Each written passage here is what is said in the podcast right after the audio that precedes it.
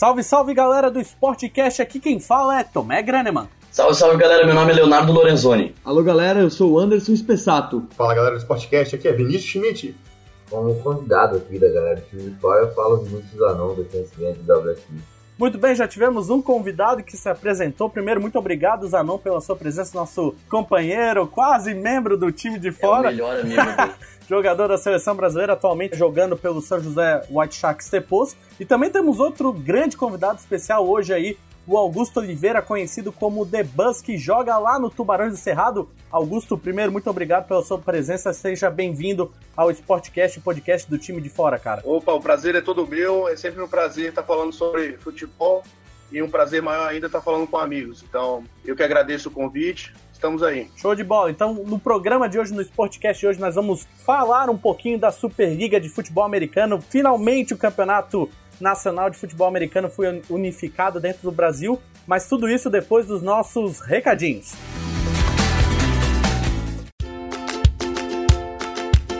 Olá, fã de deporte, seja bem-vindo a mais um magnífico e espetacular episódio do Portcast, o podcast do time de fora, do time de fora. Ah, não, de... será que time de? El time de fuera. El time Estamos de fuera. aquí hoy ah, para hablar sobre ah, un asunto world class, un asunto eh, mu- mu- mu- muy, importante para el fan deporte y para quien gusta de, de fut- fútbol americano. Ai, meu Deus do céu. Meus piores sorinhos do Só- mundo. Ô, a gente mandou bem no Neto, mas o Sorin, puta que É, pariu. o sorinho deu. O Sorin ficou devendo, pessoal. Desculpa aí, perdão pelo vacilo. É, vamos, vamos deixar o Sorin de lado e vamos em frente. Vinícius Schmidt, diga, comece, comece digando, quase que eu mandei um comece digando. Comece, Digão. diga aí os nossos endereços nas redes sociais e o nosso site.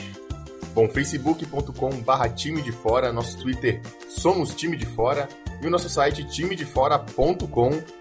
Pode entrar em contato com a gente em qualquer lugar e dar uma olhada que tem muito conteúdo bom saindo em tudo quanto é lugar pelo time de fora. Exatamente. Se quiser entrar em contato também pelo nosso e-mail, o sportcast.timedefora.com. Também tem essa opção, a gente vai ver o seu e-mail lá também. O que, que a gente pode destacar dessa semana, Vinícius Schmidt? Bom, a gente destaca primeiro o nosso resumão da Free Agency da NFL. A NFL aí que tá na pausa, né? Volta só lá por setembro e até voltar a gente fica órfão. Então a gente resolveu escrever um texto sobre Free Agency, que a gente quer falar sobre futebol americano, a gente é viciado nisso. Mas na verdade a gente está falando aí sobre os jogadores que mudaram de time. A gente eh, destacou grandes mudanças, eh, mudanças ruins, eh, algumas permanências, alguns caras que, que continuam nos seus times. Enfim, temos um resumão aí dentro da galera que cobre futebol americano no time de fora, o que a gente achou de bom, o que a gente achou de essencial que você precisa conferir sobre o período de free agency da NFL.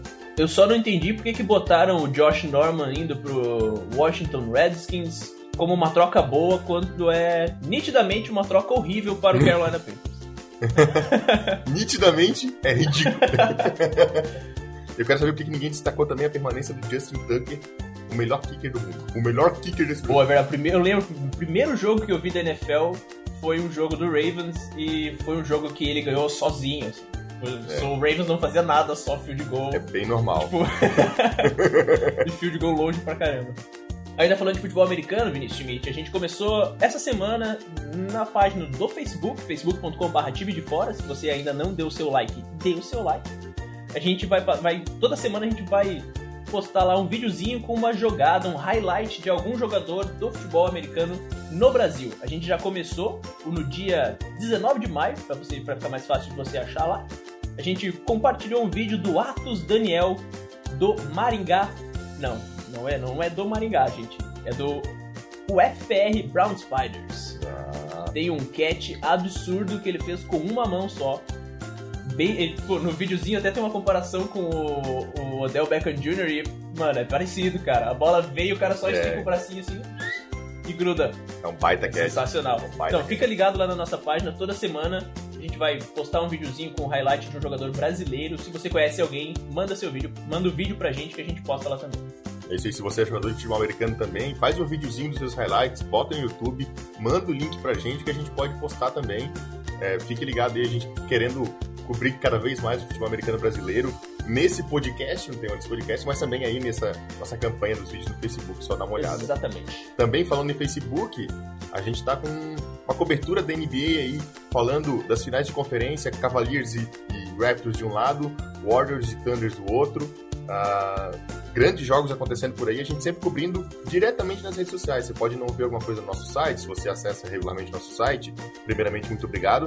Segundo, é, não vai tá, não vai ter muita cobertura lá, porque a nossa cobertura lá é um pouco mais focada, um pouco mais especial. Mas nas redes sociais a gente está sempre é, com alguma arte, alguma foto, alguma coisa diferente aí, uma visão sobre os jogos. Não uma cobertura macro, assim, de, de- análise, mas uma cobertura de alguns destaques, alguns pontos que a gente vê aí nos jogos valem a pena. Para as finais a gente está esperando uma cobertura bem mais especial, a gente está preparando algo legal aí para você ficar ligado. A gente com certeza vai estar muito de olho nas finais é, da NBA. Começa no dia 2 de julho, mas até lá ainda tem as finais de conferência que a gente está de olho e tá cobrindo por aí. Outra coisa que a gente tá de olho também, Romulo, é o. Roland Garros. Aí. Ah, viu? Não falei o S dessa vez. É. Roland Garros tá errado. Rolando Arroz, é um restaurante daqui, né? Meu É Deus do céu. Rolando Arroz. Que horror. que horror. A gente tá de olho aí no segundo Grand Slam do ano, sem Roger Federer, como a gente anunciou na nossa página do Facebook também. É, mas que já começou no dia 22, no, no domingo, e que vai ser um Grand Slam para ficar de olho, um Grand Slam muito bom. A gente vai estar de olho numa cobertura ah, não tão especial, mas vai ter algumas coisas nas nossas redes sociais aí falando de alguns jogos. A gente sabe que Grand Slam começa a ficar legal a partir da segunda semana, a primeira semana é só jogo chato. Então a gente vai estar de olho, mas a cobertura grande mesmo começa ali na segunda semana de Roland Garros. E a gente vai estar de olho no segundo Grand Slam do ano, até porque vai falar muita coisa de como vai ser as Olimpíadas também. E a gente já tá pensando em Olimpíada porque é ano olímpico, né, meu cara? Então a gente não para. Eu, pelo menos, não paro de pensar em Olimpíada. Ah, eu paro às vezes, né? Não dá de pensar o tempo todo. Tô brincando, tô brincando. Eu sonho com Olimpíadas, eu vou pro banheiro, eu penso em Olimpíadas, eu vou comer. Eu...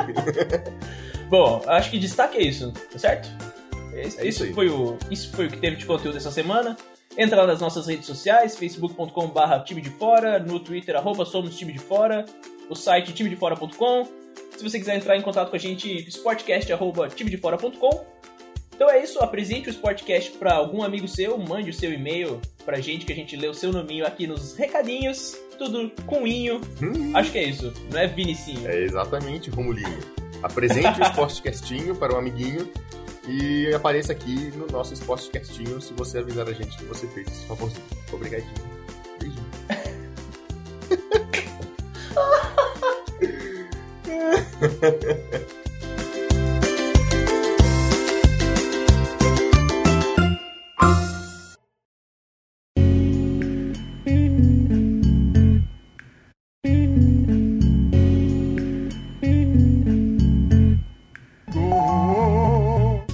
começar, já vou botar todo mundo na fogueira de cara, já vou botar todo mundo contra a parede, que é assim que funciona no Sportcast, assim que funciona no time de fora. A gente não gosta de ninguém que fique em cima do muro. Né? Para quem acompanhou nossa transmissão live do nosso draft, a gente gosta que as pessoas já determinem quem são, quem não são. Então, já vou passar diretamente aí pro Zanon, que gosta de uma opinião polêmica, né, Vinícius? Quem que são os favoritos na disputa desse- dessa Superliga? Quem tu acredita que pode chegar no, no Brasil Ball aí, Zanon? Cara, a- na verdade o futebol americano tem uma tendência bem, bem clara, assim, tem times com uma força bem, bem expressiva, então eu acho que o título, na verdade, ele sempre se concentrou, pra mim a força maior do futebol americano se concentrou mais no torneio touchdown, na, na Confederação Brasileira. Eu acho que times aí, cara, como T-Rex, Vila Velha, Tritões, Vasco da Gama, eu acho que vai variar entre entre esses caras aí mais fortes do torneio touchdown. Acho que a galera do. Apesar de, de- do Spectros estar com um time bem, bem reforçado, é, os Tepos agora que juntado com o White Sharks também está tentando alguma coisa, tem, eu ainda acredito que os grandes do torneio touchdown são os, os favoritos. Anderson Spessato, sua opinião, quem que pode aparecer no Brasil Ball, então? Eu, eu compartilho da opinião do, do Zanon de que os times que participaram do torneio touchdown também estão na frente. É, eu colocaria no meio também, junto com o T-Rex, o Vasco Patriotas. Acho que esses dois times estão bem fortes, já fizeram duas finais do, do torneio touchdown. Então, Vasco Patriotas, T-Rex e, e colocar o Spectres também junto, é, o, o representante da, da CBFA. Augusto Oliveira de Buzz, você que atuou aí, tá atuando pelo Tubarão Encerrado, tem, diferente da gente aqui do time de fora que tá muito mais acostumado a acompanhar os times do Sul, acompanhar muito mais os times que jogaram o Campeonato Brasileiro, muito menos o torneio touchdown. Na tua visão, quem que pode aparecer como grande favorito para chegar aí no Brasil Ball? Olha, no, no, na conjectura atual que a gente tem, é muito difícil ter surpresas, né? Então acaba sendo mais ou menos os mesmos times. Na minha opinião, do torneio touchdown, T-Rex e Vasco, eles estão à frente todos os anos, sempre um time muito forte. O Vasco tem praticamente o mesmo time há muito tempo e ele sempre trazendo um gringo que facilita demais, né? Que por bastante tempo ainda vai fazer diferença o time que tiver o melhor gringo, né? E o Vila Velha também, sempre quando tá com um bom gringo, eles chegam bem perto também. E da CBFA, acho que vão ser os times que chegaram nas últimas Pro, Now, é, Mariners e, e Spectros. Acho que todos esses aí largam na frente da gente. Então tu acredita que Crocodiles, Mariners, Spectros podem voltar a incomodar mesmo com essa entrada massiva dos times do touchdown? Eu acredito que sim. Eu acho que eles são tipo, muito experientes, tipo, o Cuiabá também. E acho que eles dão dentro com os grandes times da, do torneio de touchdown também. Acho que dá jogo muito bom e eu acho que eles têm uma chance igual também. Leonardo Lorenzoni, sua opinião? Então, eu vou um pouco de encontro com o que foi falado agora também, mas adicionar alguns novos argumentos. Eu concordo que o futebol americano no Brasil é um esporte que ainda é, não existe uma renovação muito grande, diferente do que o nosso ouvinte conhece da NFL, por exemplo, que a cada temporada pode mudar muito a situação de um time pro, de, uma, de uma temporada para outra. O Brasil ainda é um país que é de, de dinastias, né? Um, é um país que existem poucas mudanças no elenco a ponto de realmente fazer uma diferença significativa. Então, os times que vieram tendo bons resultados nos últimos anos, com certeza são favoritos para essa primeira edição da Superliga Nacional. Mas, de uma forma geral, eu acho que a, o próprio chaveamento, a, o formato do campeonato, vai possibilitar que a, talvez alguns times que a gente considere muito bom não cheguem perto do Brasil Ball e outros que a gente não esperava tanto cheguem lá brigando quase de igual para igual. Eu acho que, até pela, pelo chaveamento e tudo mais, o Spectros é uma força muito isolada no Nordeste. Eu não vejo nenhum outro time que consiga se aproximar do, da qualidade do futebol americano que eles apresentam. Daí, quando a gente olha para as outras conferências, a coisa fica um pouco mais equilibrada. Principalmente no leste, eu acho que existem muitos times bons e times que têm toda a capacidade para ser pelo menos semifinalistas. O Vila Velha Tritões é um time muito bom. O Flamengo FA fez um jogo duríssimo com o atual campeão Timbó Rex numa partida que choveu bastante, que ali poderia ter saído qualquer vencedor. E o Vasco da Gama Patriotas, com certeza, por ter participado de todas as finais de torneio touchdown que participou nos últimos tempos, não é, não, é, é um nome que a gente não pode deixar de fora. Agora, eu acho que um time que é, os companheiros ainda não citaram com uma ênfase muito grande, mas que eu acho que pode chegar lá, é o Cuiabá Arsenal. É um time que joga, que tem uma tradição muito grande no esporte aqui no Brasil, muito, muito grande mesmo. Tem um time com uma base muito, muito boa, muito estabelecida, um estilo de jogo muito bem definido há muito tempo e que joga numa região praticamente isolado, não, não Existem poucos times perto de Cuiabá e o fator climático deles, a distância, o deslocamento, a viagem, isso são coisas que a gente tem que considerar no Brasil, porque os jogadores não vão todos de avião, dormem em hotel, tem preparação, vivem em função do futebol americano. Aqui todo mundo trabalha, todo mundo tem sua vida durante a semana, então os deslocamentos até Cuiabá, o calor, a, enfim, todo o fator climático de Cuiabá é bastante relevante para mim e por isso o Arsenal sempre vai ser um, um, um adversário duro de se enfrentar principalmente por ter também uma, a, a, tradição esportiva. Claro, eles não, não vão ganhar só por fator climático, é, até porque outros times também é, são de, de regiões complicadas de se enfrentar.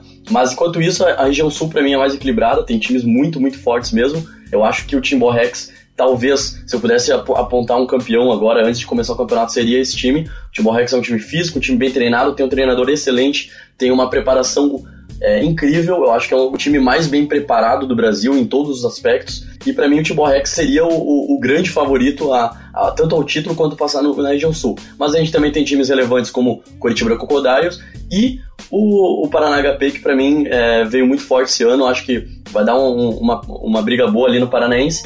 E puxando um pouco a sardinha pro Zanon e, e até para mim, porque também sou companheiro de time, eu acho que a, a junção do White Sharks com, com o Estepos rendeu um, um, time que, se bem encaixado, pode incomodar também essa região sul, mas para mim o Timor Rex é, é, de todas as regiões, de todos os times, é o grande favorito a esse Brasil Bowl. Vini Schmidt, o senhor aí que teve previsões bombásticas nos sportcasts aí passados, né? Eu sou o cara que não fica em cima do muro, né? e aí, o que, que tu acha que pode vir para esse Brasil bom? Olha, cara, o Leonardo Lorenzoni roubou uh, meu discurso sobre o Cuiabá Arsenal. Eu ia falar que é um time que pode surpreender, é um time que é, tem essa questão da tradição que tem que ser é, levado em conta. Eu vou de T-Rex, eu acho que o T-Rex leva, porque é, questão de preparação, uma questão é, de como o time vem armado e principalmente o que os últimos dois anos mostraram pra gente, vai ditar a, a ordem do, do, futebol americano, principalmente aqui dessa, dessa Superliga nesse ano. Talvez nos outros anos a gente veja um, um perfil mudando, mas agora no começo, no primeiro campeonato unificado no Brasil, eu acho que isso vai fazer muita diferença. Então o T-Rex aparentemente vem na frente. Mas eu concordo quando a gente diz que, pela divisão das regiões, a gente pode ter umas surpresas por aí. É um campeonato que eu acho que a gente pode ficar de olho para ver se alguém consegue surpreender, alguém consegue puxar alguma, alguma coisa diferente, até pelo formato do campeonato que a gente vai discutir um pouco mais depois. Mas eu vejo um campeonato, de certa forma, equilibrado por essa divisão de regiões, principalmente quando a gente chegar nos playoffs nacionais, que ali a gente vai ter, acho que, um embate muito legal para ver a, as grandes potências do Brasil se enfrentando. Acho que o principal de tudo é isso, né? A gente finalmente vai ver as grandes potências do Brasil se enfrentando, não em campeonatos separados aí, mas num campeonato unificado, isso vai ser muito legal de, de assistir. Eu vou de T-Rex, só pra, pra, encerrar pra mim, levo T. Beleza, anotei, hein? Vou cobrar depois. Ah, vai cobrar só de mim, é isso.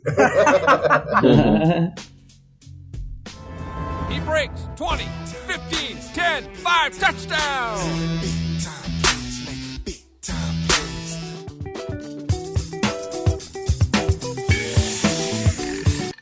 Mas então, assim, para quem talvez não esteja tão habituado a acompanhar o futebol americano brasileiro, futebol americano nacional, talvez esteja pegando esse podcast, esse podcast aí, uma pesquisa, indo atrás, alguém indicando, enfim. Vamos passar rapidinho por a, como chegou nessa situação. Nós vamos falar de história. História a gente vai ter um outro podcast futuramente que a gente vai dedicar a contar toda a trajetória do futebol americano nacional para chegar onde chegou. Mas a notícia, as notícias que interessam, entre aspas, são mesmo deste ano, com o anúncio da paralisação do torneio Touchdown, o Campeonato Brasileiro de Futebol Americano e o torneio Touchdown eram campeonatos em paralelo que aconteciam no Brasil, com 16 times em cada lado, mais ou menos. E aí, esse ano a gente teve o anúncio que o torneio Touchdown não ia dar continuidade no seu campeonato, e finalmente a Confederação Brasileira de Futebol Americano agregou todos esses times. Inicialmente eram 32. Nessas últimas semanas aí, você que está acompanhando o podcast no dia do lançamento. Você que não está no futuro? É, você que não está no futuro, saiu nessa última semana, as últimas duas semanas, o anúncio do Jaraguá Breakers, que anunciou que não que está reestruturando, não vai vir para esse ano. Então, foi fechado em 31 times. Rolou a conferência de imprensa na, no último sábado, dia 14, definindo esses 31 times e definindo a fórmula do campeonato, que são esses 31 divididos em quatro conferências, cada conferência com dois grupos de quatro times, com exceção do Sul, né? E aí foi feita uma divisão razoavelmente próxima, ou pelo menos dos estados, um mais do lado do outro, os times mais próximos, mas ainda assim rolou algumas misturas. Para vocês, essa, essa nova forma, essa, entre aspas, inspiração no que é a NFL, no que é esse tipo de campeonato. É, The Buzz, o que, que tu achou, da, por exemplo, para vocês aí, ter todo o Centro-Oeste lá num grupo só, Cuiabá Arsenal, Tubarão de Cerrado, Goiânia Rednecks e Campo Grande Predadores. É, foi um bom grupo? Foi uma boa divisão? Foi uma divisão justa? Vocês gostaram? É tudo muito longe. Então, Cuiabá, por exemplo, é longe pra caramba, mas Brasília é longe de qualquer lugar. Então a gente não tem como fugir muito disso. O bom é que tem o time de Goiânia, que é, pelo menos é um jogo pé. E a gente é acostumado a jogar longe, então não, não faz tanta diferença pra gente. A gente tá acostumado. Achei justo sim. E eu achei justo também pelo critério técnico. Achei que só ficaram boas equipes. Na minha opinião, não ficou nenhuma boa equipe do lado de fora. O Brasil é complicado, né? É um país grande demais. Fazer um campeonato brasileiro amador, que é o nosso caso, funcionar é uma dificuldade gigantesca. Então, acho que dentro do, das nossas limitações e do que pode acontecer, acho que está bem perto do ideal. Gostei bastante. Ah, eu, eu vou, vou, pegar nessa balada aí Brasil é um país grande para falar que essa aproximação dos times por região é uma parada que vai facilitar demais, né? Porque um dos maiores problemas que ambos os campeonatos tinham era a questão de viagem. Então isso facilita um pouco, claro. É, se a gente olhar para a Conferência Oeste, existe uma bela distância ali entre, entre alguns times. Assim, também tem um pouco disso. Mas, uh, no geral, acho que isso é o grande facilitador e a parada que deve ajudar os times a se estruturarem um pouco melhor, né? Gasta menos com viagem, tu começa a pensar em outras estruturas, em outras coisas, entendeu? Tu vai viajar só para uma playoff nacional num, num local específico, então ah, isso economiza muito para os times e pode ajudar eles a tornarem a estrutura financeira um pouco mais estável. Eu acho esse ponto aí, para mim, principal dessa questão de unificação aí. É fato? Bom, pra mim também essa, a unificação foi muito boa, tanto no nível de, de como eles já falaram, de viagem, obviamente fica mais perto para jogar, como já era também nos outros, no, no, nos dois campeonatos anteriormente, mas também no nível técnico, dá pra perceber, como são vários times de São Paulo, não deu pra ficar todo mundo junto, né, que são só quatro por grupo, mas conseguiram dividir bem os times, separando ali o, grupo Santos, São Paulo, é, o Storm, colocando junto com, com a Luz Lions e tal, então acho que, que sim, foi, foi muito benéfico essa, uh, essa junção do, do, no total. Assim. Zanon e Léo, que eu vou trazer polêmica, né? Vocês sabem que eu tô aqui para isso, daqui a pouco eu vou jogar bomba no, no, no ventilador. O que, que vocês acharam aí? Cara, eu, eu não sei como até agora nesse podcast eu não falei do quão feliz eu sou por isso que tá acontecendo, cara. Pelo amor de Deus.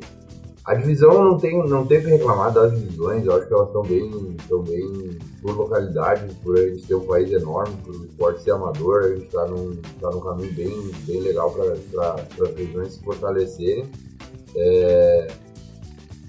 O campeonato por divisão, assim, é, traz um negócio bem legal que é conseguir a gente trazer a cultura de estudar vídeos. Isso é muito pouco praticado no Brasil, assim, como esporte. A gente estudar vídeos de adversários. Tu tendo um grupo que tu sabe quem tu vai pegar, tendo um grupo já formado com a região que tu vai, vai jogar, é mais fácil de, de estudar os adversários e o nível do jogo é, eleva cada vez mais. Assim, a gente consegue eu provavelmente nos dois, três anos de campeonato desse nível a gente consiga ter, ter jogos muito melhores do que nesse primeiro ano já. E isso para o esporte em si é tudo que a gente precisa. A gente precisa ter jogos mais competitivos, mais, mais atrativos, mais legais desses tipos, e é isso que o futebol americano precisa para dar um passo maior aí.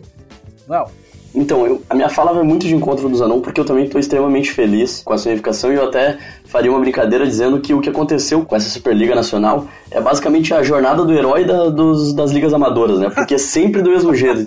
Uma liga não dá certo, junta com a outra, a sabe? Querem saber qual é o melhor time, mas os times estão divididos. Então, assim, eu acho que, em primeiro lugar, esse esporte é um esporte maravilhoso que o Brasil finalmente está começando a dar atenção. A gente quase teve a LFA em 2013 e com a LFA a gente teria talvez tido o que a gente está tendo agora, que é essa noção da força que tem o futebol americano dentro do país que muita gente nem sabe.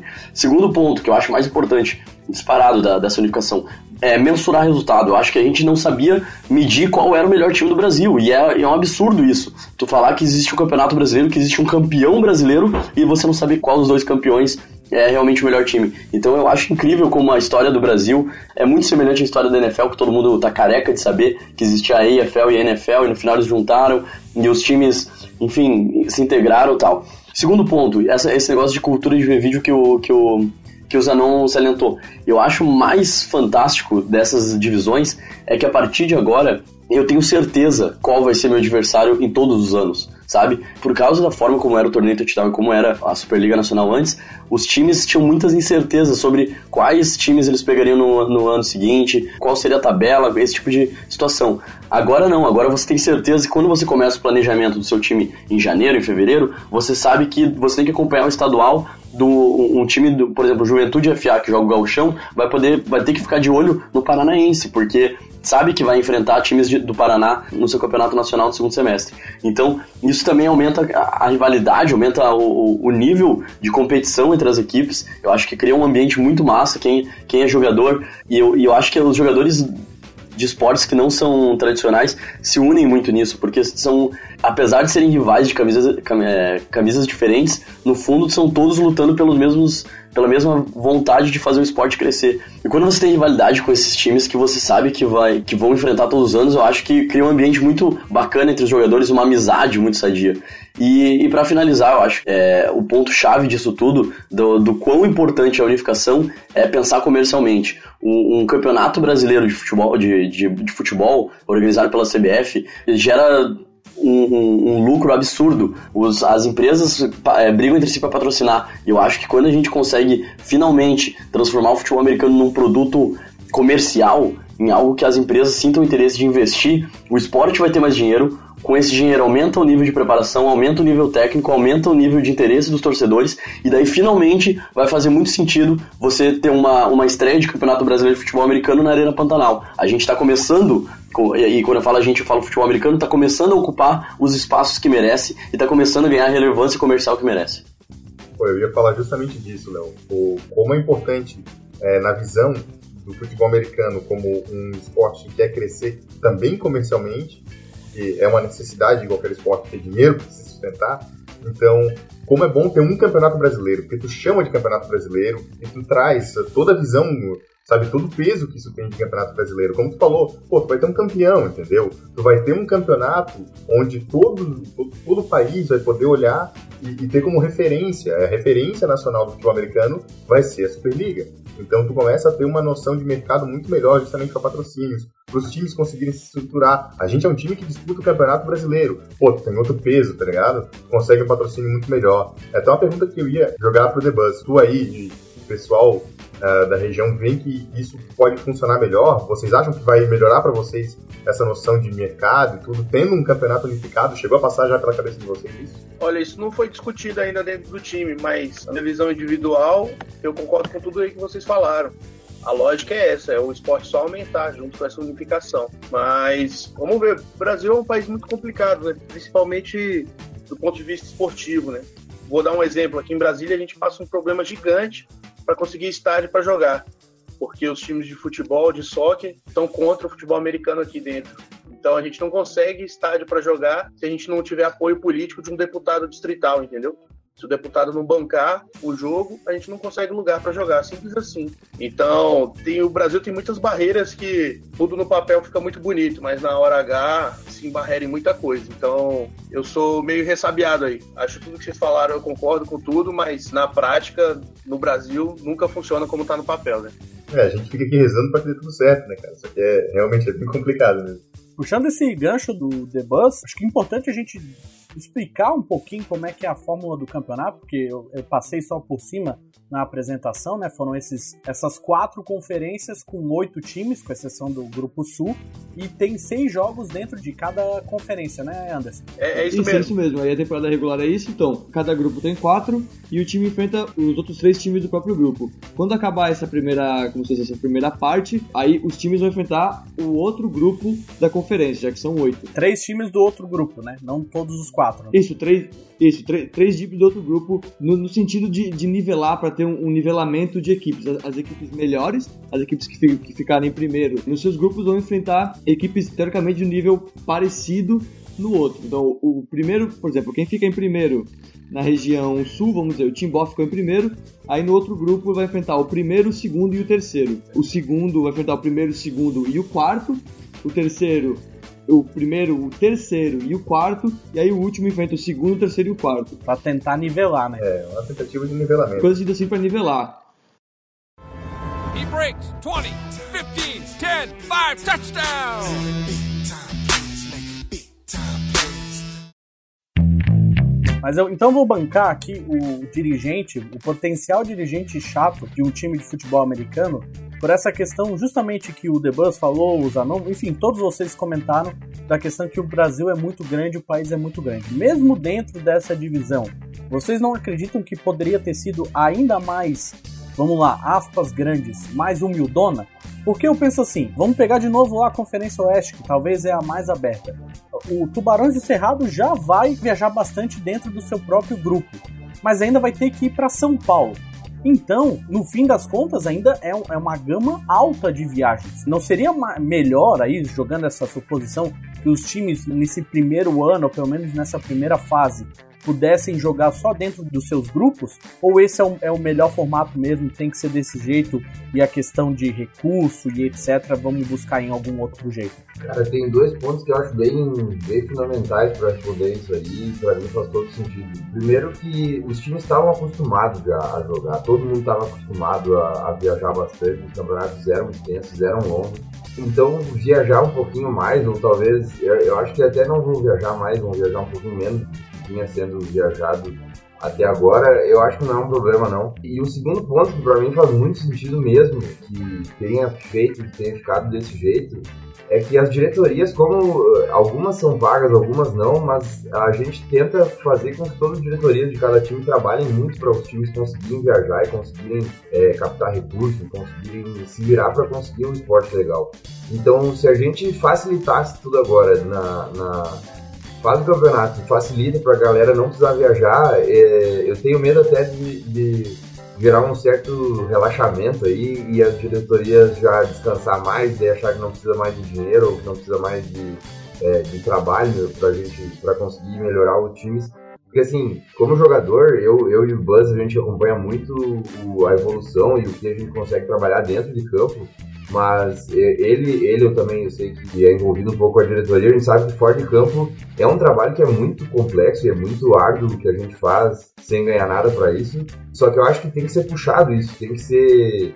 Se a gente fazer, fizer divisões assim, que tem que viajar um pouquinho, mas que a gente vê um, um resultado legal, que o campeonato vai ser legal, faz as diretorias trabalharem mais para o futebol americano crescer, porque a gente precisa disso também, a gente precisa de gente que trabalhe para o esporte crescer comercialmente, tá ligado? Para a gente conseguir. Porque eu acho que o principal, a, a dificuldade que cada time enfrenta para conseguir viajar ou conseguir campo, como o estava falando, uma grande parte da solução é fazer, é envolver muito trabalho das pessoas que estão envolvidas com cada time. Então, eu acho que o campeonato entra com um desafio legal para um desafio legal e alcançável, mas ao mesmo tempo ele não deixa a galera relaxar, sabe? Não deixa a galera das diretorias pensar que vai ser mais fácil. Eu acho que todo mundo vai continuar trabalhando tanto ou mais do que vinha trabalhando e e cara, tá melhor, tá melhor. Então, o campeonato tá melhor, não vão reclamar aí que tá, tá tudo bom. Ainda sobre o critério de confronto, eu ia é, concordar com, com o que o Zanon falou, de que sim, os times já estão acostumados, a, a Liga do Nordeste já era assim, a Superliga do, é, do Sul também já era assim, eles já jogavam, já viajavam entre regiões, e também por, falar por que, por que não jogar contra todos do outro grupo? Só deixa de enfrentar um time na tua conferência toda. Por que não, não ter uma, uma rodada a mais e, e fazer essa essa mais uma viagem e enfrentar todos contra todos, entende? Vai ter time que não vai enfrentar, que não vai enfrentar um time, por exemplo, só um time da, da sua conferência. Então pra ti seriam sete jogos. Isso, a, a temporada regular de sete jogos, todos contra todos. Cara. Normal. É porque né? tem o, grupo do Sul só tem sete, pô, em vez de oito, entendeu? É para todo mundo só jogar seis, porque o Sul só vai ter seis jogos. Mas não era antes assim já? Antes de sair do, do Sul? Eu quase não sei. Não, é porque o Sul ia ter oito times. Aí o Jaraguá saiu ficou com sete. Então é a única conferência que tem sete times. Então eles só jogam seis jogos. Aí pra ficar igual, todo mundo vai jogar seis também. Sim, faz sentido. Ah, entendi. Ah, faz mais sentido. Faz sentido, faz sentido. Então podemos projetar ano que vem, talvez com sete jogos mesmo na temporada regular. Exatamente. Ah, então será que a Conferência Sul não vai rebaixar ninguém ou vão subir dois da Liga Nacional? Já se fala alguma coisa sobre isso? Eu não, não, não sei sobre isso. Mas é por isso que a gente traz o convidado pra falar no programa, a gente fica falando um monte de droga. Verdade, errado, cara, vai lá no final os caras estão fazendo a parada séria, né? por isso que a gente traz o convidado. Mas então puxar uma, uma, outra questão que a gente acha importante também para quem não conhece, quem está começando a acompanhar, que é o impacto técnico dessa unificação. Como é que vocês acreditam que isso vai afetar o time? Vocês já falaram, alguns de vocês já falaram a questão de ter que estudar mais o, outros adversários nos campeonatos estaduais e tudo mais, mas é uma nova forma de se preparar com essa unificação muda dentro dos clubes essa dinâmica? Como que vocês veem isso? Eu, eu acho que com certeza vai mudar a preparação dos times e eu acho que, tecnicamente falando, a, o maior ganho que a gente vai ter com essa unificação dos dois campeonatos é o impacto direto na seleção brasileira. Eu acho que a comissão técnica da seleção vai conseguir analisar e mensurar de forma melhor quais jogadores são realmente os melhores e os indicados para fazer parte de um determinado projeto e vão conseguir ver a evolução desses jogadores no campeonato único. Então, é, jogadores que eles avaliaram em, no, nos campos regionais vão ser expostos, vão, vão, vão ficar é, nos holofotes de todo mundo sem distinção, assim, sabe? Tu, tu não vai ter um jogo no, no, sei lá, no Nordeste que tem uma, uma qualidade de câmera pior, uma qualidade de, de até de, de de calendário, de menos jogos tal, que você não consegue saber se esse cara é melhor ou pior do que um cara do Sul que teve um, um, um vídeo padrão, teve oito, oito jogos na temporada regular e tudo mais. Eu acho que iguala as chances dos jogadores se provarem aptos o suficiente para estar na seleção brasileira. Eu acho que isso é uma das um dos melhores ganhos técnicos que a gente vai ter. Eu acho que é a parte do rebaixamento que faz que aumente o critério técnico, né? Porque nenhum time vai poder dar mole, né? Ninguém quer jogar a segunda divisão. Então isso vai automaticamente aumentar o, a, parte, a parte técnica. Algum, alguém pode falar, pô, né, NFL não tem rebaixamento e, e os times estão sempre tentando ganhar. Mas é outra coisa, né? Não vamos entrar nesse mérito. Mas a gente sabe que aqui, para nossa realidade, ter um rebaixamento vai fazer muita diferença no critério técnico, pelo fato de ninguém querer cair, então vai ter que melhorar. Ou vai melhorar ou vai sair. É, é estrutura também, né? Não adianta a gente entrar numa discussão, porque os caras já, já têm uma parada muito mais bem estabilizada, os times, enfim, tem outro nível de treinamento, a gente passa para outra loja. No Brasil, eu acho que concordo muito contigo, cara. A questão do rebaixamento vai fazer uma diferença é, bem legal, assim, justamente por esse susto, né, cara? Ninguém vai ficar na zona de conforto, ninguém vai ficar tranquilo ali, cara. Você não pode, ah, fazer a campanha marromeno aqui, vou ficar na minha, ano que vem eu tento estruturar. Não, pode cair, e aí caiu dali pra voltar é outra história também, né? Porque já é outro campeonato, com outra estrutura. É, até a própria visibilidade do time. Vai que a, o campeonato fecha um patrocínio com, com TV e tal, e o time vai, o time vai ser rebaixado não vai aparecer porque entende, só fechou, só fechou a Superliga com o Campeonato Brasileiro com tal TV, enfim. Zanon? Cara, é, não dá pra comparar com a NFL, porque é, é, a paixão nacional lá dos Estados Unidos, é o futebol americano, e a gente, a gente tem um pouquinho pra caminhar pra chegar nisso aí. Mas, cara, é, voltando ao que o Léo falou sobre a seleção brasileira, é, eu e o Buzz acabamos, a gente, a gente viu isso de perto, assim, e já que não é pra ficar em cima do muro, né, que é o time de fora, cara, eu vou, eu vou, é assim, é, tem muita, cara, existe muito medo na, por parte dos jogadores, assim, medo de, das coisas não saírem de, das figurinhas carimbadas. Assim. No caso, vocês são figurinhas carimbadas, né?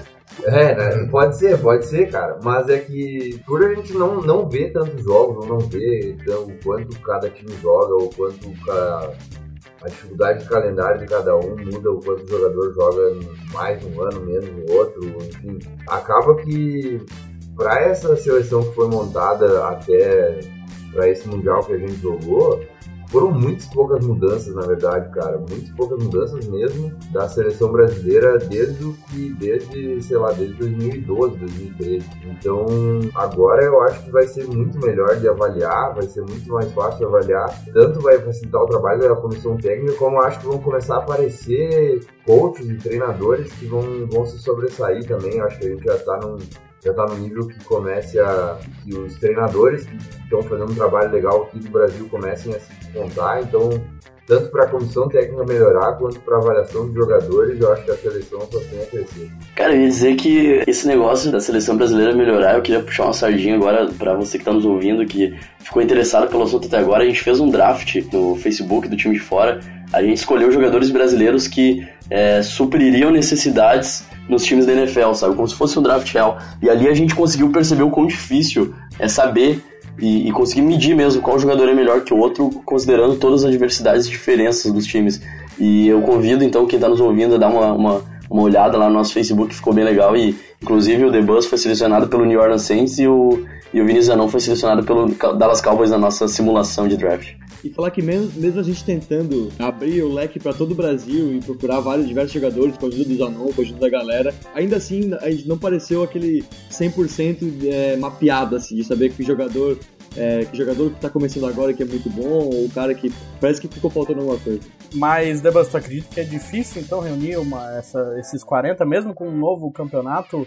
vai ser complicado juntar ou vai facilitar? O que, que tu acredita que pode acontecer com essa Superliga em termos de seleção? Né? Eu entendo que agora é melhor, porque não tem mais essa desculpa de não ter visto o jogador. Vai ter visto. Pode querer não chamar, né? E eu entendo que a nova equipe de coaches está com um coração bem mais aberto e com a cabeça mais aberta. Só de ter tido esses camps que rolou agora no início do ano, quatro camps, eles podendo ver 200 e tantos jogadores, isso já mostra uma boa vontade muito maior da seleção, entendeu? Então uhum. acho que está arrumando aí para perto do ideal, com certeza. Acho muito melhor agora. E, e, é bem mais fácil de medir também. Você vai ver um jogador contra o outro quase que com certeza, entendeu? Então tem confronto direto, tem outras coisas que você vai poder analisar que vai melhorar o critério aí para você ser convocado ou não. A verdade é que vocês dois estão morrendo de medo de descobrirem DL melhor que vocês e vocês perderam a vaga, né? é, tu garante, tem cara muito melhor que eu. É, o Zanon tá mesmo, ele até joga de Tyrant de vez em quando, né? Porque vai que não dá mais. O Zanon tá virando linebacker, daqui a pouco o Zanon tá até de safety, cara, de tão magrelo que ele tá ficando agora. Mas eu, eu queria emendar aqui no, no, no, no comentário do Buzz um esquema aqui. Pô, pensando que ali, a Superliga vai dar uma, uma visibilidade é, nacional para o esporte e também para a seleção brasileira de estar de olho em todos esses times, os campeonatos estaduais começam a ter muito peso agora também, né? Porque a galera que vai disputar o estadual também vai querer aparecer. Tipo, ganha visibilidade naturalmente, entendeu? O cara que apareceu na Superliga vai jogar o estadual, alguém vai estar de olho. Então os estaduais começam a ganhar um outro peso também, os campeonatos regionais começam a ter outro peso, enfim. O Brasil começa a ver o futebol americano de uma maneira diferente, os times começam a ter. Aí eu vou colocar um, talvez um pouco de polêmica, uma questão de responsabilidade aí. Agora os times têm responsabilidade de jogar, cara. Sabe? O campeonato nacional tá aí, ele é unificado, todo mundo vai ver. E aí vamos projetar que daqui a pouco tem uma transmissão de TV. É uma baita responsabilidade nesses times e em todo mundo que tá jogando. Então o futebol americano brasileiro começa a olhar um pouco pro, pro profissional e pode ser um peso, talvez, aí impactante dentro do, do, do cenário. Eu fico feliz, eu fico muito feliz que isso aconteça. Mas vai ser interessante de ver como os times vão lidar com esse peso, assim. De, porque eu, eu, vejo que agora todo jogo é jogo, entendeu? Todo jogo vai, vai ter alguém de olho, vai ter alguém de bituca, então não tem vacilo, sabe? He breaks 20, 15, 10, 5, touchdown!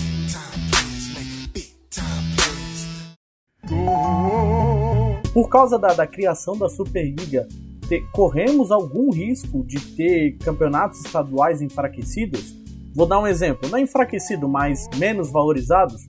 Eu me recordo no ano passado, isso é uma situação muito específica para nós que somos do time de fora, estamos aqui, estávamos, pelo menos eu por enquanto não estou mais, mas localizado só em Santa Catarina que ano passado o Timbal Rex veio com o time de desenvolvimento, né, chamado o T-Rex Development, que na verdade eram os mesmos jogadores, mas atuando em outras posições, né? Porque entre aspas, a prioridade era o torneio touchdown.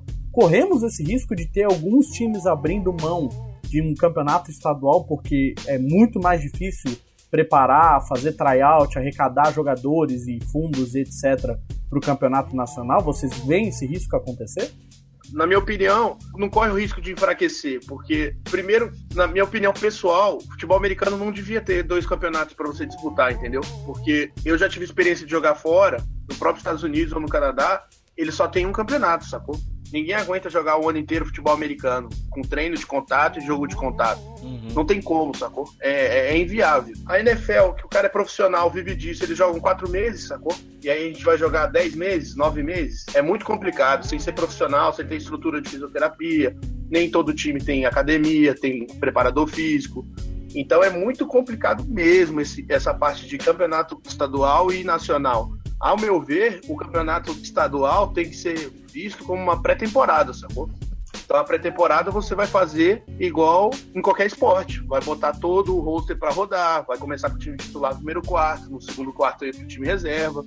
E é isso, você não tá jogando aquilo ali necessariamente para ganhar, você tá jogando para desenvolver seu time para um campeonato que vai, vai vir. Mas essa é a minha opinião. Eu, eu concordo exatamente com, com, o que o Buzz falou. Gente fica muito a critério da comissão técnica de cada time para usar o campeonato estadual como uma pré-temporada no nível que tu que achar necessário. Assim. O, o, exemplo que o Tomé trouxe do T-Rex, eles fizeram um campeonato que o, que o time foi encaixando aos poucos assim para chegar e jogar uma final do campeonato catarinense com quase 100% do time completo. Então, isso para mim faz parte da evolução da, do, coaching staffs do Brasil, assim, ter melhores comissões técnicas, melhores coaches nos times. A gente vai começar a ver quem souber aproveitar melhor o campeonato estadual é, vai refletir no campeonato brasileiro melhor. Eu acho que o Zanon praticamente tirou as palavras da minha boca, porque eu acho que ele, ele foi muito feliz na, na, no comentário sobre a, o, o, melhor técnico vai saber aproveitar o, o, estadual. O exemplo trazido do Timor Rex é fantástico, porque os caras conseguiram encaixar o time para chegar muito forte disputando um, um torneio touchdown do ano passado. Então, eu acho que o, o aspecto mais importante a gente analisar nessa questão dos estaduais é a capacidade dos times de encaixarem no campeonato estadual, que teoricamente são partidas que podem ser perdidas. O futebol americano é um esporte simples, não é um esporte que tu ensina como se joga e põe para jogar, você tem que ensinar as jogadas, sabe? É um, é um esporte complexo taticamente e quando você trabalha, quando você tem faculdade, tem família, tem tudo mais, é muito complicado você dedicar tempo da sua vida estudando tática, estudando jogadas, estudando tudo que envolve para ser um bom time de futebol americano e chegar na hora e ter que executar isso, sabe? É, é, é um laboratório muito bom o campeonato estadual nesse sentido. Eu concordo que é, é absurdo, sem estrutura nenhuma, jogar 10 meses no ano, mas ao mesmo tempo os times que a, maioria, a maior parte dos, pelo menos dos 31 aí, vão enfrentar são times muito abaixo e talvez no máximo os rivais de, de da própria Superliga. Então eu acho que é um. É, é até pelos jogadores novos, assim, eu, eu acho que é. Como é um esporte que precisa de, de mais pessoas, é um esporte que cada vez tem que se unir para ser maior. Eu acho que é muito desmotivante, muito desmotivador para os novatos que chegam nos times e daí não, nunca conseguem entrar porque se o, time, o, o seu time só joga contra time difícil. Porque só vai enfrentar equipes que tem jogador de seleção brasileira. Então é preciso um, uma pré-temporada um pouco mais relaxada para tanto encaixar o time taticamente, como também para dar chance pra garotada que vai entrando. Mas aí a gente também não cria uma discrepância, assim, entre os times conseguirem se preparar para começar a ficar muito melhores, se não tiverem tanta estrutura, vão caindo cada vez mais, a gente cria uma discrepância de três, quatro times muito fortes, o resto brigando. Mas eu acho que é uma lei de evolução, cara. É uma, é uma coisa natural do esporte. Os times que melhor se prepararam vão ser os melhores, sabe? A gente não pode se puxar para baixo. Eu acho que o esporte tem que se puxar para cima. E daí o time que não joga uma Superliga, que tá tentando entrar na Liga Nacional, mas que disputa o estadual com um time muito forte, vai ter cada vez se preparar melhor e talvez algum dia chegue nesse nível, sabe? Eu acho que os times têm que se puxar para cima nisso. Eu fico muito feliz, vou fazer um parênteses bem Jô Soares aqui.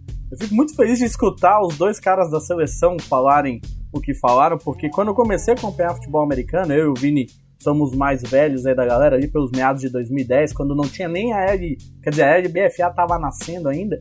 Eu lembro de discutir na época com alguns jogadores que eu conhecia a possibilidade de, ah, por que, que o campeonato estadual não vira uma fase do campeonato nacional? Dessa questão de viagens e tudo mais. Então eu fico feliz de escutar essa questão que de fato não dá para jogar 10 meses, porque não dá. É um esforço físico inacreditável, e mesmo que o cara seja um debus, seja o Zanon, que aguente, não existe tempo de vida, porque ninguém vive pro futebol americano esse tempo todo.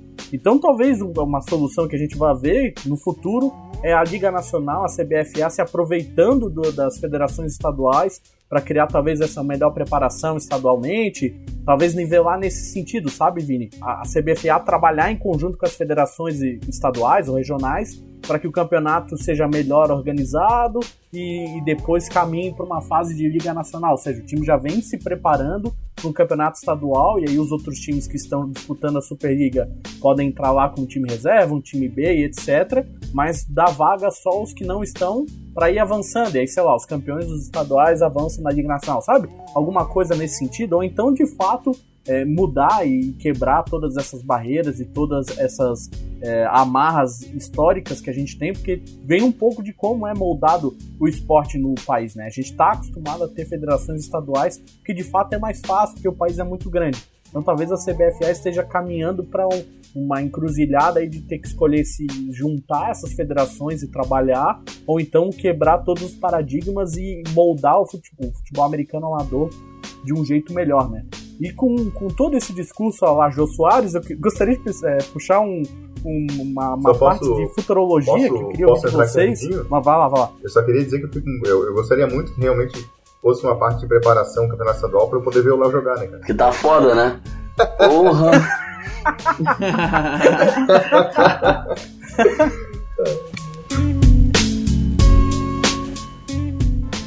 He breaks 20 10, 5, touchdown!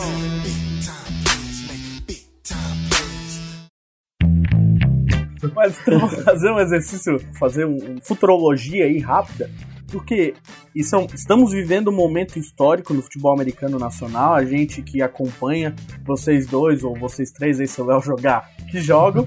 e eu queria saber como é que vocês veem o futuro. O que, que dá para projetar no futebol americano nacional? Será que vamos chegar em termos de seleção a 2019 com muito mais facilidades para ir para uma Copa do Mundo? Será que teremos uma expansão de mais 100, 200 times full pad? Como é que vocês veem o futuro do futebol americano nacional com essa unificação? Eu considero o Brasil um país muito difícil de desenvolver as coisas, sabe? Então, eu vejo um futuro difícil, cara. Eu já fui atleta por muito tempo de judô. Eu sou faixa preta de judô, já fui seleção de Brasília, já disputei campeonato brasileiro, essas coisas. Então, o judô, que é um esporte consagrado nacionalmente, é o esporte olímpico brasileiro com o maior número de medalhas em Olimpíada. E é um aperto gigante que os caras têm para poder desenvolver judô aqui dentro do Brasil, entendeu? Os professores não ganham nada. O cara, para ter um salário da confederação, ele tem que ser campeão mundial ou disputar, ter pódio mundial para começar a ter um salário que realmente dê para ele viver de judô. Então, como é que o cara consegue chegar no nível para ter um nível de medalhar em uma etapa mundial se ele não ganha dinheiro, sacou? Ele só vai ganhar dinheiro depois que ele se torna um medalhista mundial. São coisas que, não, que no Brasil que não fazem sentido, entendeu? O incentivo de esporte de base é mínimo, é muito pequeno então, nesse ponto, eu sou um pouco tendo a ser pessimista, entendeu? Porque eu vejo muita dificuldade. É quase sempre o que a gente tem no futebol americano é de interesse pessoal ou esforço de cada um, alguém que dá uma grana. Eu não vejo um futuro muito bom, não. Eu, eu não consigo ver, eu não consigo ver um futuro na real. Para mim vai ficar onde a gente está por algum tempo ainda. Eu vou trazer um pingo de esperança aí pra galera que, que curte futebol americano e que é entusiasta que nem a gente é. Cara, é, o, um dado que, que, talvez contraponha um pouco da dificuldade que a gente tem é os índices absurdos de audiência que a NFL tem no Brasil, cara. Então, é, o nosso esporte, ele é muito visado e ele é muito, ele é, ele é muito comercial, na real. Então, vai que, e eu espero muito que, porque eu, sei lá, projeto muita parte da minha vida nisso, para o futebol americano chegar num nível mais, mais legal. Se a gente conseguir conseguir ter um, um pouquinho do que os Estados Unidos têm, conseguir transformar o nosso esporte em algo comercial e ter muita gente, de muita que assista muito ao nosso esporte, acho que a gente consegue talvez ter um pouquinho mais de atratividade para empresas e começa a ter fazer o esporte conseguir girar entre si assim, sabe? Querendo ou não, se a gente lotar todos os estádios, todas as finais de conferência e co cobrando, sei lá, quantos de ingresso, já começa a girar um dinheiro para os times conseguir se desenvolver e devagar a gente vai indo, cara. Eu acho que eu tenho a esperança muito pela, pelo embasamento que a NFL está sendo, sei lá quantos por cento da audiência da ESPN, mas é algo. É, é deve ser mais de 60% da audiência da ESPN vive em torno da NFL. E, e, o nosso esporte é muito atrativo e eu espero que a gente, por si só, sem depender de governo, sem depender de, de mais muita gente, a gente consiga fazer um campeonato visível e com muita gente no estádio. É, vou referenciar até agora a final do Campeonato Gaúcho, que talvez um dos piores estados de nível técnico do futebol americano, vai tentar desbancar o, o recorde de, de, público no Beira Rio. Tá para ser um baita de um evento, e eu acho que tendo eventos desse naipe já no Rio Grande do Sul, a gente teve a final do Catarinense ano passado, foi muito legal, a final do Brasileiro foi absurda. Eu acho que a gente começa a pipocar eventos desse naipe, a gente começa a atrair TV, a gente começa a atrair gente e o The Buzz é o cara realista, eu sou o cara esperançoso, eu, eu quero muito que o futebol americano cresça, cara. Cara, eu vou complementar o Zanon porque eu, eu sou muito otimista em relação ao futuro do futebol americano no Brasil, muito, muito, muito mesmo. Nós temos um esporte que é muito comercial, é muito bonito de se assistir, é um espetáculo muito grande que a gente aos poucos está começando a espetacularizar no Brasil. Não é à toa o, o, o Beira Rio, essa proposta do Beira Rio de bater recorde de público, não é à toa é, jogos em Arena Pantanal, jogos na, na, Arena Pernambuco, não é à toa nada disso. O esporte está em uma clara ascensão, a unificação desses dois campeonatos é, é uma prova disso. E eu diria que tem uma um, um, a gente tá olhando muito pro quão difícil está agora, mas se a gente coloca em perspectiva quanto tempo o futebol americano levou para se estabilizar em países que ele é estabilizado e quanto tempo outros esportes levaram para se estabilizar no Brasil, a gente tá vendo que ah, proporcionalmente a gente tá crescendo muito rápido. Há 10 anos atrás a gente não tinha meu, há um ano atrás eu joguei uma final, ou pelo menos eu participei, o Zanon jogou, de uma final estadual que tinha drone filmando a partida e transmitindo num telão para mais de 3 mil pessoas. E há 10 anos atrás a gente não tinha equipamento no Brasil. Então o esporte está evoluindo a passos tão largos, do, de uma maneira tão exponencial, que eu não duvido que daqui 20 anos o esporte talvez seja o segundo maior do, do país, ou enfim, tem uma estrutura comercial muito maior que outros esportes que são medalhistas olímpicos. O vôlei, o próprio judô que o, que o Debus falou. Então, é, eu acho que a gente tem que ficar animado com a velocidade como a gente está evoluindo em, em, relação a tudo isso. Porque esse, essa unificação é um passo extremamente importante para o futebol americano no Brasil dar certo. A seleção brasileira ter disputado uma Copa do Mundo foi transmitida, teve audiência. Eu acho que é um baita primeiro passo para uma identidade nacional. E quando a gente põe em perspectiva todas as informações, cara, o futebol, o futebol com os pés aqui no Brasil começou a ter sucesso depois da Copa de 58, da Copa de 50, quando teve o jogo no Maracanã. Antes disso, não era, muito, era tão amador como a gente é hoje, é tão várzea quanto a gente é hoje. E se eles levaram, sei lá, 40 anos para estabelecer um, esse esporte, imagina o que a gente pode fazer, o que a gente já fez em 10 e o que a gente pode fazer em 20. Eu vou com, com o The Buzz, porque primeiro eu queria dizer que eu já não sou mais o único pessimista do podcast. Tem mais um cara comigo, então eu tô muito feliz. é, eu carregava esse peso. Carregava esse peso nas minhas costas, entendeu? De ser o único cara que, que é realista e bota o pé no chão. Eu vou um pouco com o The Buzz aí, eu tenho medo. Eu tenho medo porque se a gente olha assim, foi uma decisão, eu tô com, com todo mundo aí muito acertada dessa unificação. Eu tô há muito tempo querendo ver isso acontecer, porque dá uma cara pro esporte única, uma cara de, pô, a gente é um campeonato, a gente tem um campeão, a gente tem tudo. Mas aí, quanto à questão de organização, eu tô nessa. Se a gente não chamar a atenção de alguém, fica difícil. A gente pode chamar, vocês podem estar certos e eu estar errado, mas eu vou com pessimismo também, cara. Mas eu queria só dividir aí, eu não carrego mais esse peso sozinho, vou começar a chamar o debate para participar de podcast de outros esportes, é para ver se a gente divide um pouco esse peso aí, porque é difícil, é difícil.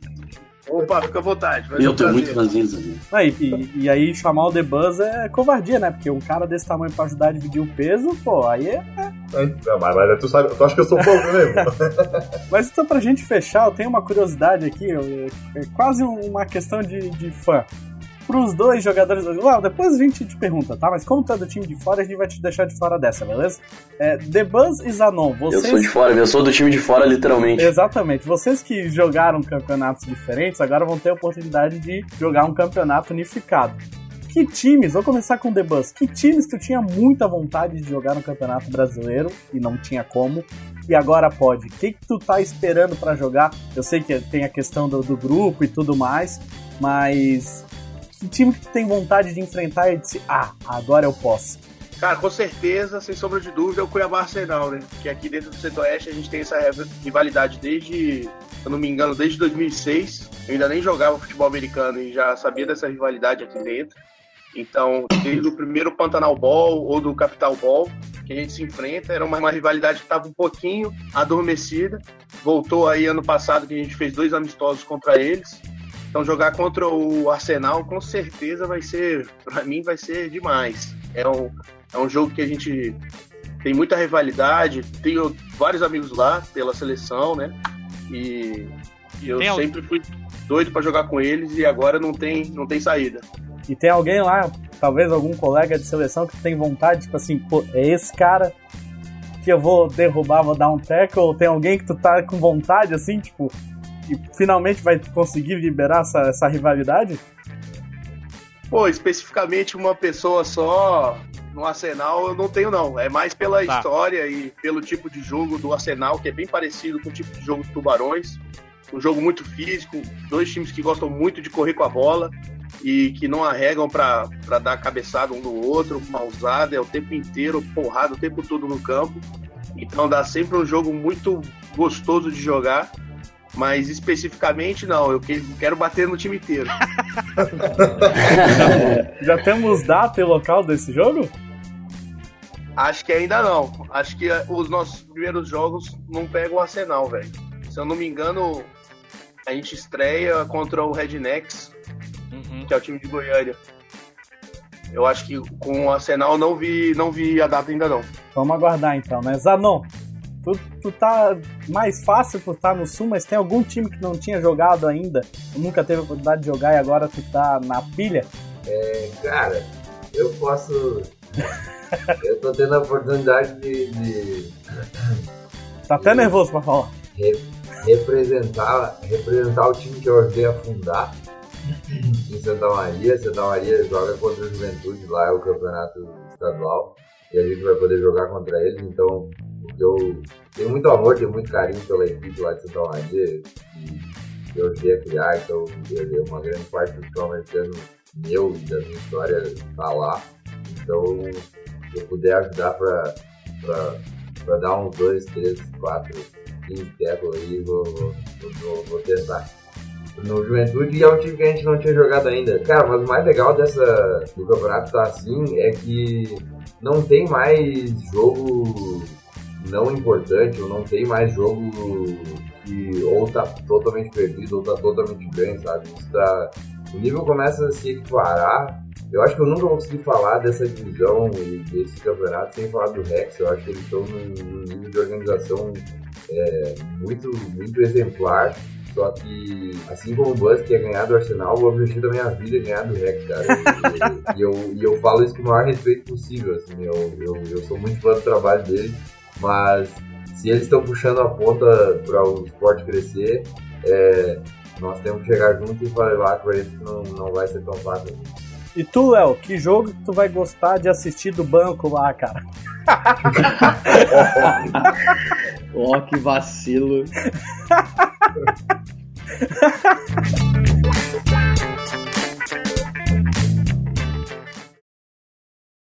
Só um, um recado aí pro Zanon, que se a gente jogar contra, ó, com certeza eu vou arranjar uma vaguinha lá na OL, pegar uns, uns snaps de tackle, beleza? Vamos lá, vamos lá, vamos lá. Eu quero, eu quero ver você abrindo a caixa de ferramentas, hein?